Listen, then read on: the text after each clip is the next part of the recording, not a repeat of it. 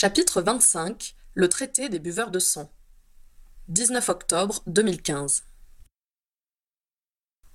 Pendant que Harry sortait son carnet et consultait ses notes, Owen fit un saut sur le chemin de traverse pour aller leur chercher de quoi déjeuner. Quand il revint, Harry le remercia d'un hochement de tête et résuma. Cette pauvre Salomé a été vraisemblablement blessée à plusieurs reprises par une lame avant d'avoir la gorge tranchée hier entre 16h et 17h30. Les centaures ont pisté son assaillant, mais ils ne l'ont pas vu, ce qui ne les empêche pas de le soupçonner d'être un humain. Les traces qu'on a retrouvées sous elle laissent penser qu'elle a été blessée sur place. Par contre, il y a peu de sang par rapport à ce qu'on aurait dû trouver, et les entailles sont comme essuyées, sans bavure. Nos sorts de détection et de diagnostic ont exclu la magie noire ou blanche. En attendant le résultat de l'analyse de nos prélèvements, que peut-on en déduire? La forêt interdite est saturée de magie. Des sorts légers sont sûrement indétectables, fit remarquer Owen. Tu crois qu'on aurait manqué un sort de découpe? Pour le coup, non, c'est trop profond. Cela aurait laissé des traces magiques. Les autres blessures, oui, c'est possible. De sectum sempra en tout cas, trancha Harry. Pour moi, la mort a été causée par une lame. Elle a pu être maniée par un humain, comme le sous-entend Bane, mais aussi par une harpie, un vampire ou même un centaure. On peut partir de là, proposa Owen. Je dirais que l'arme a été tenue de la main droite. Moi aussi, fit Harry en reprenant l'un de ses clichés. À mon avis, le premier point à déterminer est l'assassin vit-il dans la forêt où y est-il étranger et y a pénétré ce jour-là? S'il vient de l'extérieur, c'est sûrement un humain, nota Owen. Partons de cette hypothèse, décida Harry.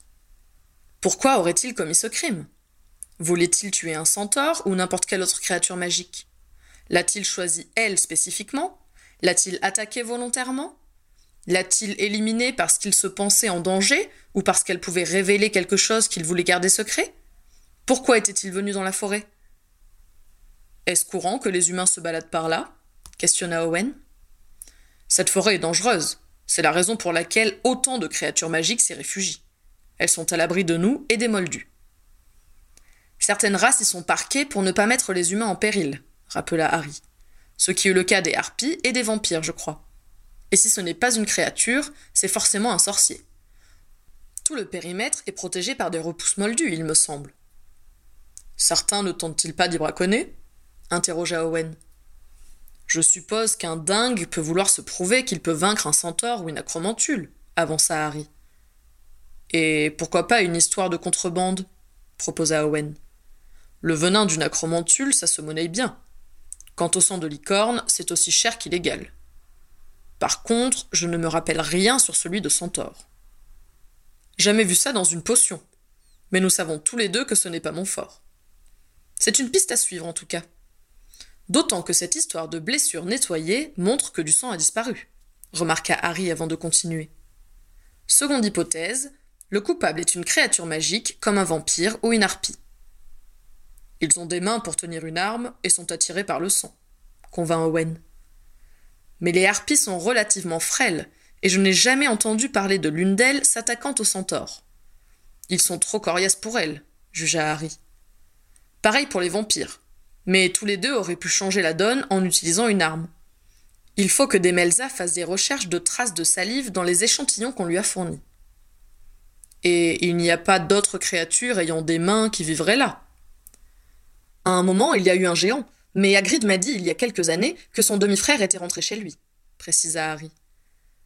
On ne va pas s'en plaindre. Troisième hypothèse, continua Owen, ce meurtre est le fait d'un centaure. Il faudra demander si la victime n'avait pas un amoureux éconduit ou autre chose qui expliquerait un crime passionnel ou crapuleux. Il va falloir poser cette question hors de la présence de Bane, qui va nous accuser de vouloir faire porter le chapeau au sien. D'autant que les centaures n'utilisent jamais d'acier. Tout objet ayant eu besoin de feu pour être produit est impur pour eux, si mes souvenirs sont bons. Pour ce que nous en savons, la lame pourrait être en os ou une pierre taillée montée sur une lance en bois, objecta Owen. Et dans l'hypothèse du métal, nous savons que les humains peuvent violer leurs propres lois et leurs règles sacrées. Tu crois que les centaures en seraient incapables? Aucune idée, reconnut Harry. Il faut aussi se demander si aucune créature magique n'aurait pu infliger ce genre de blessure sans armes, avec des mandibules ou autre. C'est vrai, tu as posé la question à Hagrid tout à l'heure, mais Bane l'a empêché de répondre, se souvint Owen. Bon, voilà comment je vois les choses, dit Harry après réflexion. En attendant les résultats des analyses, on va commencer à interroger les éventuels témoins. Qui, par exemple? demanda Owen avec méfiance. Déjà, le professeur Brocklehurst sur les défenses de la forêt pour déterminer qui peut y rentrer et par où. Ensuite, Hagrid sur les relations des centaures entre eux. Je veux également lui demander comment joindre les harpies et les vampires. Je savais qu'on en arriverait là, soupira Owen. Je t'ai choisi pour ton ouverture d'esprit, l'informa Harry. Être tolérant n'implique pas forcément d'être totalement dépourvu d'instinct de survie, riposta son partenaire. Harry laissa un mot à Demelza, qui était partie déjeuner, pour qu'elle fasse des recherches de salive et lance une enquête auprès des herboristes sur le sang de Centaure. Ensuite, il passa dans son bureau pour vérifier que Stanislas Pritchard pouvait s'en tirer sans lui. Tout va bien, répondit son adjoint. Mais j'ai eu un message du ministre qui veut savoir où tu en es. Pour le moment, nulle part, l'informa Harry avec humeur. Je n'ai interrogé presque personne et j'attends les analyses. Je verrai si je peux lui en dire plus ce soir. S'il me demande, je suis toujours à Poudlard.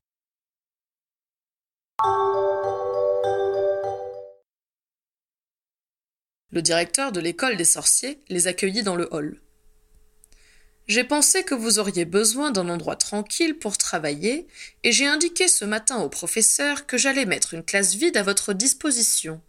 Ils ont tous insisté pour participer à son aménagement. J'espère que vous la trouverez à votre goût. Harry n'avait pas envisagé de s'installer à Poudlard, mais l'offre lui permettrait de rester à distance du ministre, ce qui n'était pas sans attrait. De toute manière, il pouvait difficilement refuser cette proposition sans être impoli. Merci infiniment d'y avoir pensé, fit-il. Le directeur les pria de les suivre au premier étage. Ils dépassèrent l'infirmerie et tournèrent dans le couloir où se trouvait le bureau de la professeure McGonagall. Avant de l'atteindre, le professeur Brocklehurst ouvrit une porte toute simple après avoir prononcé Beati Docti. Heureux les savants, traduisit Owen en souriant. Tout à fait, le félicita le directeur. Comme vous pouvez le constater, le corps professoral de Poudlard vous tient en haute estime. La pièce dans laquelle ils entrèrent était chaleureuse et fonctionnelle. Fauteuil rembourré, un bon feu, mais aussi une table de travail et des étagères sur lesquelles se trouvait une réserve de parchemins, des bouteilles d'encre noire et rouge, des plumes, des canifs pour les tailler. On avait également prévu du papier et des stylos. Des tapisseries évoquant les quatre maisons étaient pendues au mur. Sur une desserte, il y avait une théière et une cafetière, ainsi qu'une assiette couverte de petits fours. Harry pourrait parier qu'elle se regarnirait au fur et à mesure qu'il piocherait dedans. Installez-vous, les invita le directeur. Si vous avez besoin de quoi que ce soit, vous pouvez utiliser la cheminée pour me joindre à mon bureau. Vous pouvez également appeler les elfes à la cuisine. Ils se feront un plaisir de vous rendre service. Bien entendu, la volière est à votre disposition. Merci infiniment, fit Harry. Cela me paraît tout simplement parfait. Et pour tout vous dire, c'est de vous que nous avons besoin maintenant. Que puis-je pour vous? Pourriez-vous nous indiquer quels sont les sortilèges qui protègent la forêt interdite? demanda Harry.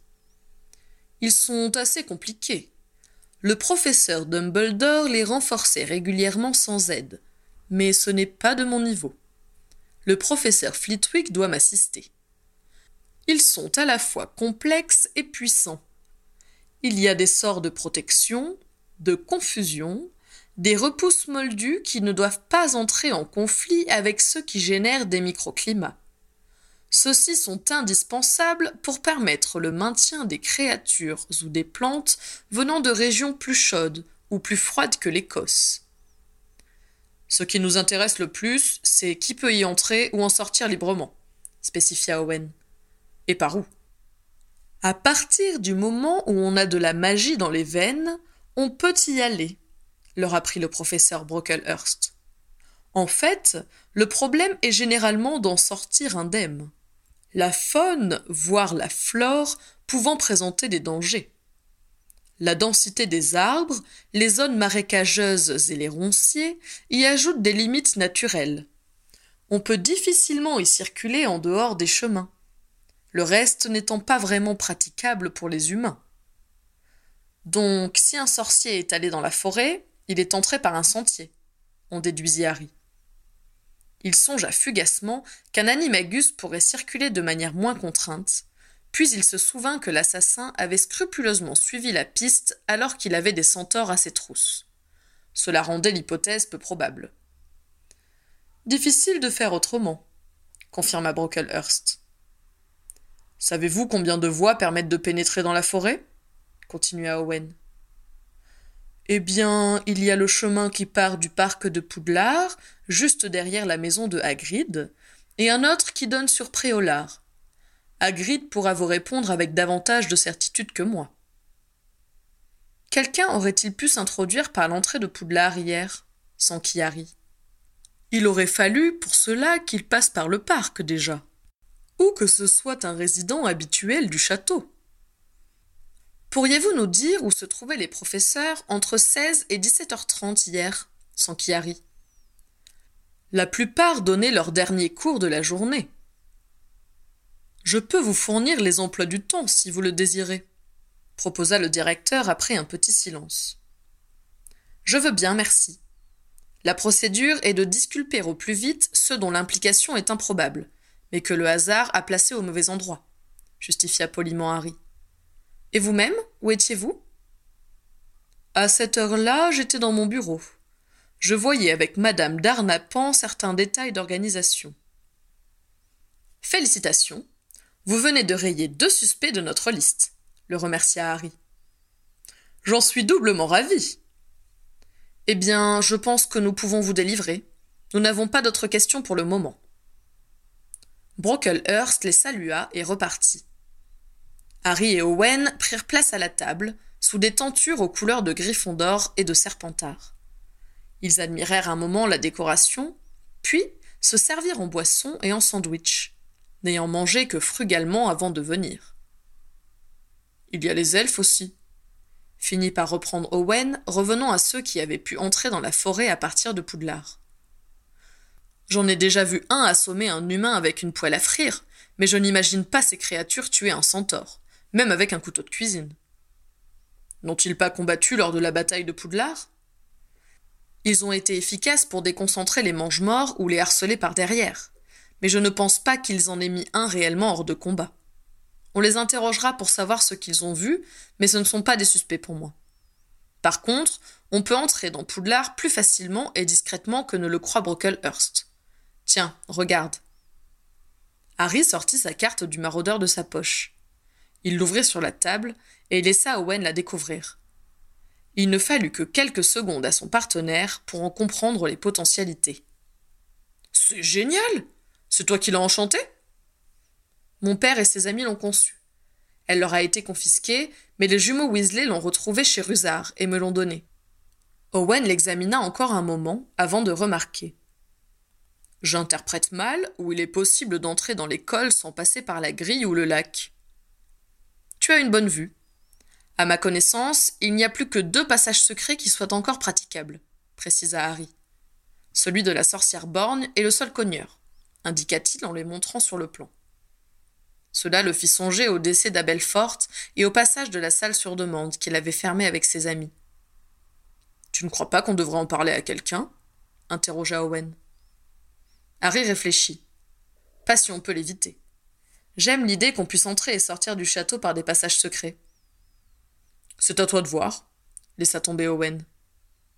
En attendant, c'est ici que Salomé a été tuée et c'est là que les centaures ont perdu la trace de l'assassin, montra Harry sur le plan. Il y a un chemin entre les grottes et Priolard, remarqua Owen. Je suppose que c'est celui dont nous a parlé Brocklehurst. Il y a un embranchement qui mène au camp des vampires et des harpies, détecta Owen. Il faudra quand même vérifier que ces sentiers existent toujours. Cette carte a été dessinée il y a près de trente ans. Les deux aurores examinaient le plan, quand la sonnerie indiquant la première récréation de l'après-midi retentit. Fascinés, ils regardèrent les points qui jusque-là étaient agglomérés dans les classes en sortir en s'éparpillant. Certains pour se rendre au cours suivant, selon les options choisies, d'autres, plus jeunes, dans la cour. Harry, plus habitué que Owen à surveiller du coin de l'œil ce qui se passait à proximité de son nom, récupéra la carte juste avant que la porte de la salle ne s'ouvre sur la professeure McGonagall. Mon cher Harry, Mr. Harper, comment allez-vous? Parfaitement. J'espère qu'il en est de même pour vous, Minerva, lui assura Harry en allant la saluer. Ils s'appelaient par leur petit nom depuis qu'ils avaient fait équipe ensemble au croquet le second jour du mariage de Harry. Professeur, fit plus respectueusement Owen, qui avait préféré le football cet après-midi-là. Je suis bien sûr désolé pour cette pauvre centauresse, mais je suis ravi d'avoir l'occasion de vous revoir. Je suis venu vérifier que vous n'aviez besoin de rien. N'hésitez pas à demander des renseignements à mes collègues ou moi-même. Justement, en profita Owen. Nous aimerions savoir quels élèves avaient cours du côté des serres hier soir. La professeure de métamorphose eut l'air choquée. Nous recherchons des témoins, précisa le partenaire de Harry. Oui, oui, bien entendu, se reprit McGonagall. Pomona pourra sans doute mieux vous répondre que moi. Elle donne ses cours dans les serres. Des élèves ont peut-être remarqué quelque chose en venant ou repartant à son cours, avança-t-elle. Ça fait pas mal de monde à interroger, soupira Owen. On peut le faire par classe entière, proposa Harry. Ce ne sont pas des suspects, seulement des témoins. Je peux m'en charger, fit une voix connue. Professeur Williamson s'écria Harry. Le professeur de défense contre les forces du mal était un ancien aurore qui avait perdu un bras lors de la bataille de Poudlard. Ce serait un informateur de choix. Il était entré dans la pièce pendant leur dialogue avec McGonagall, suivi par le professeur Flitwick. Nous profitons de la récréation pour venir vous dire bonjour, fit le minuscule enseignant. Comment puis-je vous aider? S'enquit Williamson. Nous cherchons à déterminer qui pourrait avoir vu quelqu'un pénétrer ou sortir de la forêt interdite hier après-midi, notamment aux alentours de 16 heures et 18 heures. Comptez sur moi. Rien d'autre? Pas pour le moment, répondit Harry. Ils discutèrent ensuite dix minutes avec les professeurs avant qu'ils ne repartent vers leur classe, la récréation tirant à sa.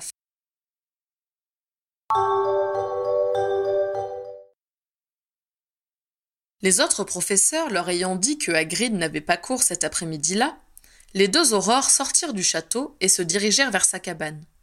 Pendant le trajet, Owen demanda tu avais l'air de bien connaître la clairière où se trouvait la centauresse. Il s'y est passé quelque chose de particulier C'est là que Voldemort m'a tué, répondit Harry sans réfléchir. Il réalisa ce qu'il venait de dire et précisa. Enfin, qu'il a essayé. Owen, qui avait accusé le coup, se reprit et remarqua. J'ai entendu raconter que tu avais été ramené mort de la forêt et que tu étais ensuite miraculeusement ressuscité. Je pensais que c'était une exagération de ceux qui avaient rapporté la scène. J'ai survécu à l'avada de Voldemort, mais j'ai dû faire semblant d'y avoir succombé, pour qu'il ne se me fie pas de moi et avoir une chance de retourner la situation, expliqua Harry. Il resta un moment rêveur avant de raconter. C'est Narcissa qui avait été envoyée pour vérifier qu'il m'avait bien eu. Je lui ai dit où se trouvait son fils, et elle a menti pour me couvrir. Narcissa La mère de Malfoy? Oui. On a parfois des alliés inattendus, hein. Owen le fixa un moment avant de demander d'une voix dégoûtée. C'est pour ça que les Malfoy s'en sont encore bien tirés alors qu'ils ont hébergé le Seigneur des Ténèbres? Eh bien, en partie, oui. On leur a quand même confisqué tous leurs biens et leurs manoirs, et leur fils est obligé de travailler, rappela Harry. J'ai pourtant du mal à concevoir que tu puisses leur pardonner tout ce qu'ils ont fait. La vengeance, cela ne m'intéresse pas, décréta Harry. Ils arrivaient à destination. Harry frappa et Hagrid vint leur ouvrir. Il les fit entrer et les invita à s'asseoir à sa table. Servez-vous, dit Hagrid en leur présentant une boîte cabossée emplie de gâteaux. Owen, sans méfiance, se saisit du premier morceau qui se trouva sous sa main. Harry choisit prudemment le plus petit qu'il put trouver. Hagrid versa leur thé dans des mugs en fer blanc et remplit le seau qui lui servait de tasse. Le partenaire de Harry mordit avec enthousiasme dans son biscuit et le regretta vivement au vu de la grimace de douleur qui déforma ses traits. Il regarda le fragment de granit qu'il tenait à la main avec rancœur et lorgna en direction de son coéquipier pour voir comment il s'en tirait. Harry, qui avait des années d'expérience en la matière, était en train de détremper avec patience son morceau de gâteau dans le thé.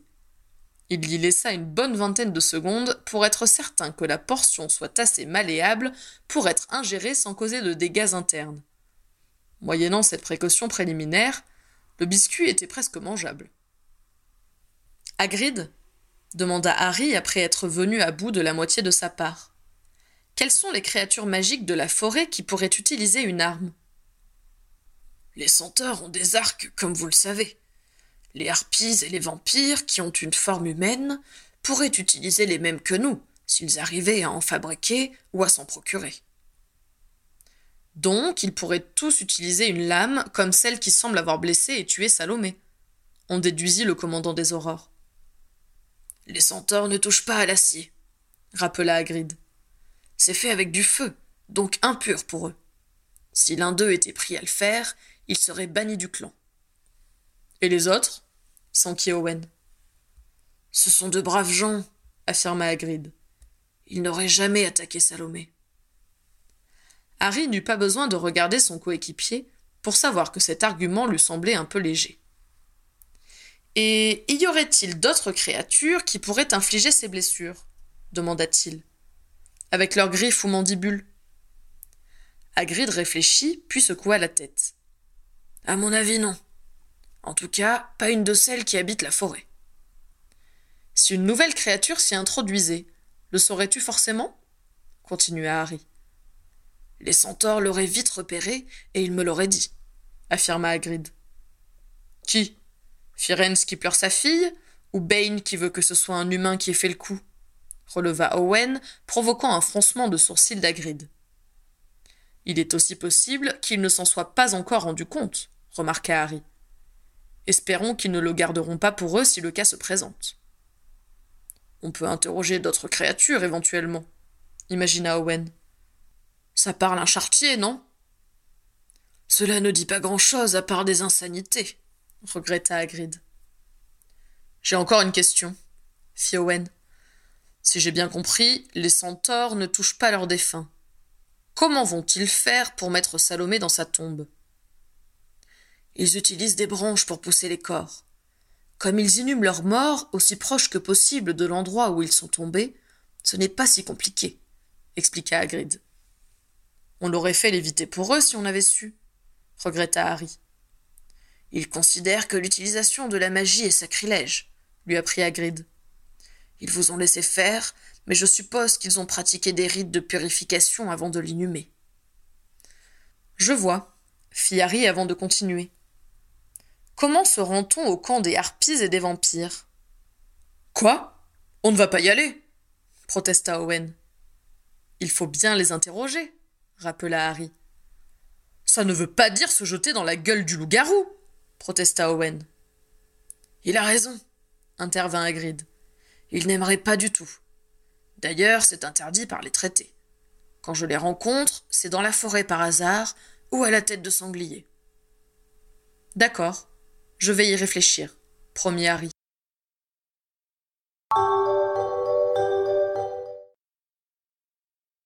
De retour à leur bureau provisoire, Harry utilisa son miroir pour appeler Demelza.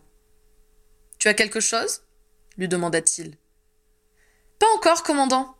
C'est la première fois que je travaille sur des fluides de centaure, et ce n'est pas évident j'ai écrit un mémo au département des créatures magiques pour avoir les compositions du sang et de la salive des centaures, vampires et harpies. J'ai aussi commencé à envoyer du monde chez les apothicaires. Parfait, je te laisse travailler. Tu peux me joindre sur mon miroir. Après avoir coupé la communication, Harry réfléchit un moment, puis appela Hermione, qui répondit rapidement. Il vit aux étagères qui étaient derrière elle qu'elle se trouvait dans son bureau du service des lois magiques. Tu peux mettre une bulle de silence la pria Harry. Son ami s'exécuta avant de demander Rien de grave? Une enquête en cours. Le commandant des Aurores lui résuma l'affaire, puis s'enquit. Tu as des conseils à me donner concernant les harpies et les vampires? Tu sais au moins qu'il ne faut surtout pas tenter d'entrer dans leur camp, vérifia Hermione. Bien entendu, bluffa Harry, ce qui provoqua un grognement de dérision chez Owen. Bien. Le mieux est que tu demandes au chef de clan de te rencontrer. Si mes souvenirs sont bons, tu as Sange Tivornia chez les vampires et Séléno Andorre pour les harpies. Les informations vont vite dans la forêt interdite. Ils sont sans doute déjà au courant de ce qui s'est passé. Donc inutile de tourner autour du pot. Ils se rendent souvent à la tête de sangliers. Tu n'as qu'à y aller et remettre un mot au premier vampire ou harpie que tu verras. S'il n'y en a aucun, confie-le à Mars Jovial, le tenancier. Il fera suivre.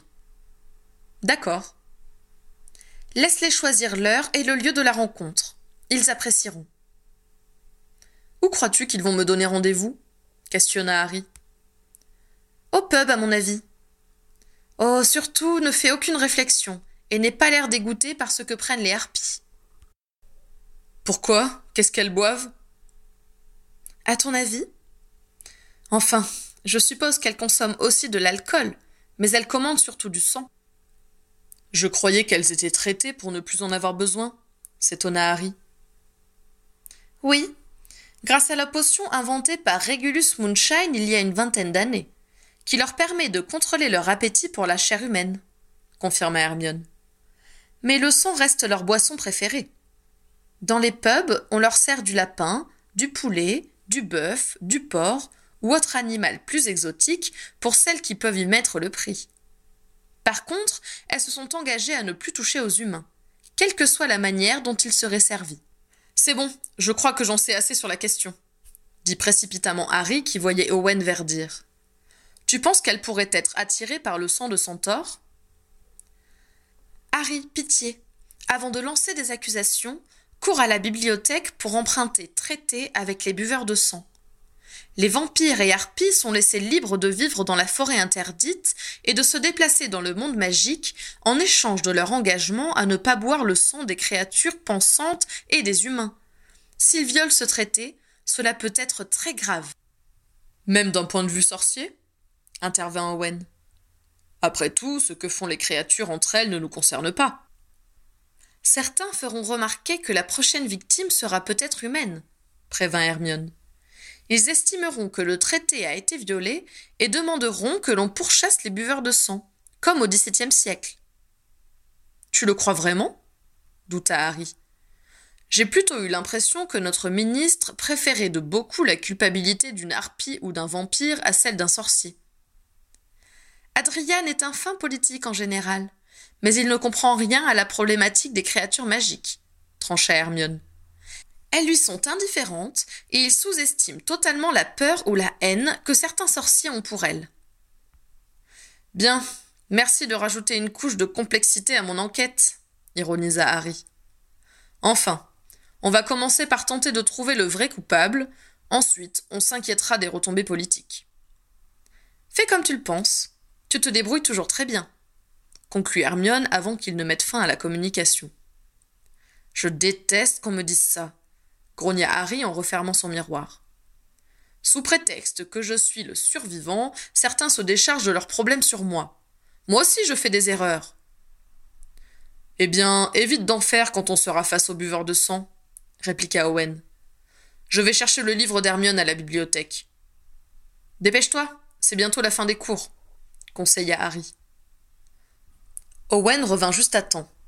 Alors que les élèves retournaient dans leur chambre ou filaient à la bibliothèque avant d'aller dîner, les aurores composèrent les messages où ils demandaient à rencontrer les chefs des harpies et des vampires. Toute l'école se trouvait dans la grande salle quand ils quittèrent leur bureau pour se diriger vers la sortie. Alors qu'ils traversaient le hall, le directeur surgit du réfectoire. Messieurs, tout se passe bien? demanda-t-il. Nous avons les premiers éléments, répondit vaguement Harry. Désirez-vous manger avec nous? leur proposa Brocklehurst. Nous ne voulons pas troubler le calme du dîner, déclina poliment le commandant des aurores. Tandis qu'il s'éloignait, Des chuchotements excités se firent entendre, leur apprenant que des élèves les regardaient par les issues qui séparaient le vestibule de la grande salle. La voix calme de Brocklehurst y mit fin, tandis que Harry et son partenaire descendaient les marches du perron.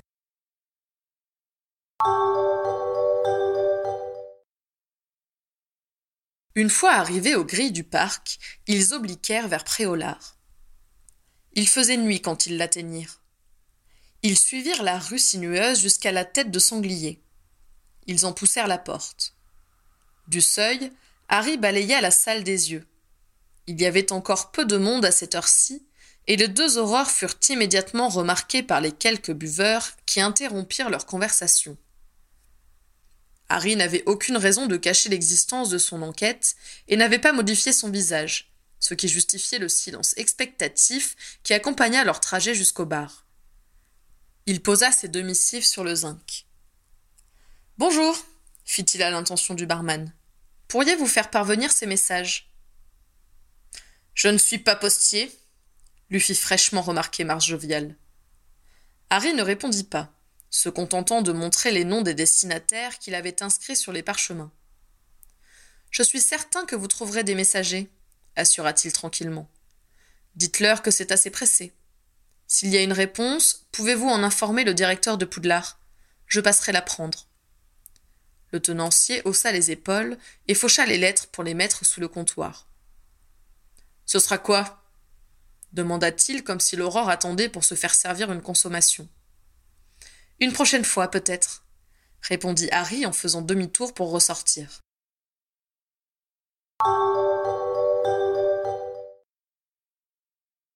Quand Harry arriva chez lui, Ginny n'était pas rentrée.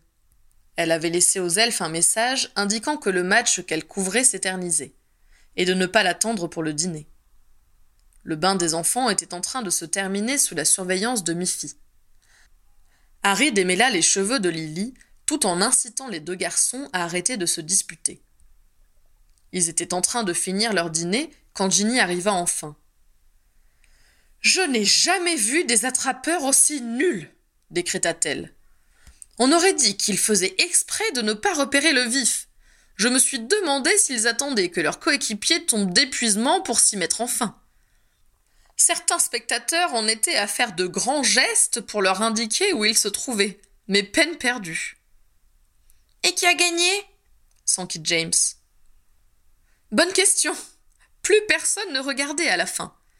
Même l'arbitre passait son temps à loucher sur sa montre. On y était depuis dix heures du matin. Je crois que j'ai discuté deux heures par miroir avec ma mère. Elle était ravie.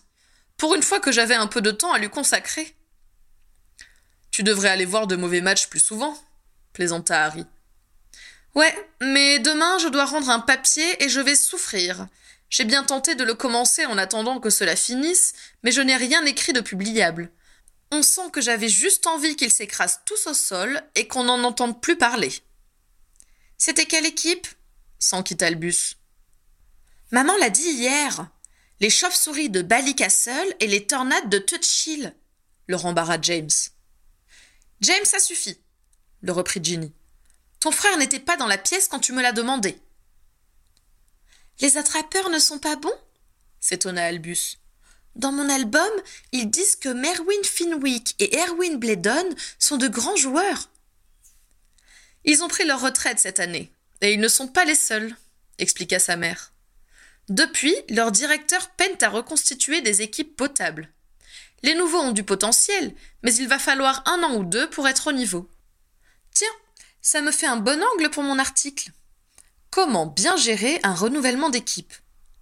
Je devrais pouvoir pondre quelque chose d'intéressant, et ne pas avoir trop à parler de ce match de malheur. Merci d'avoir posé la question, mon chéri. Elle se pencha pour embrasser son cadet. Comme souvent quand Ginny s'occupait de son frère, James se déplaça pour obtenir lui aussi l'attention maternelle. Harry l'intercepta au passage.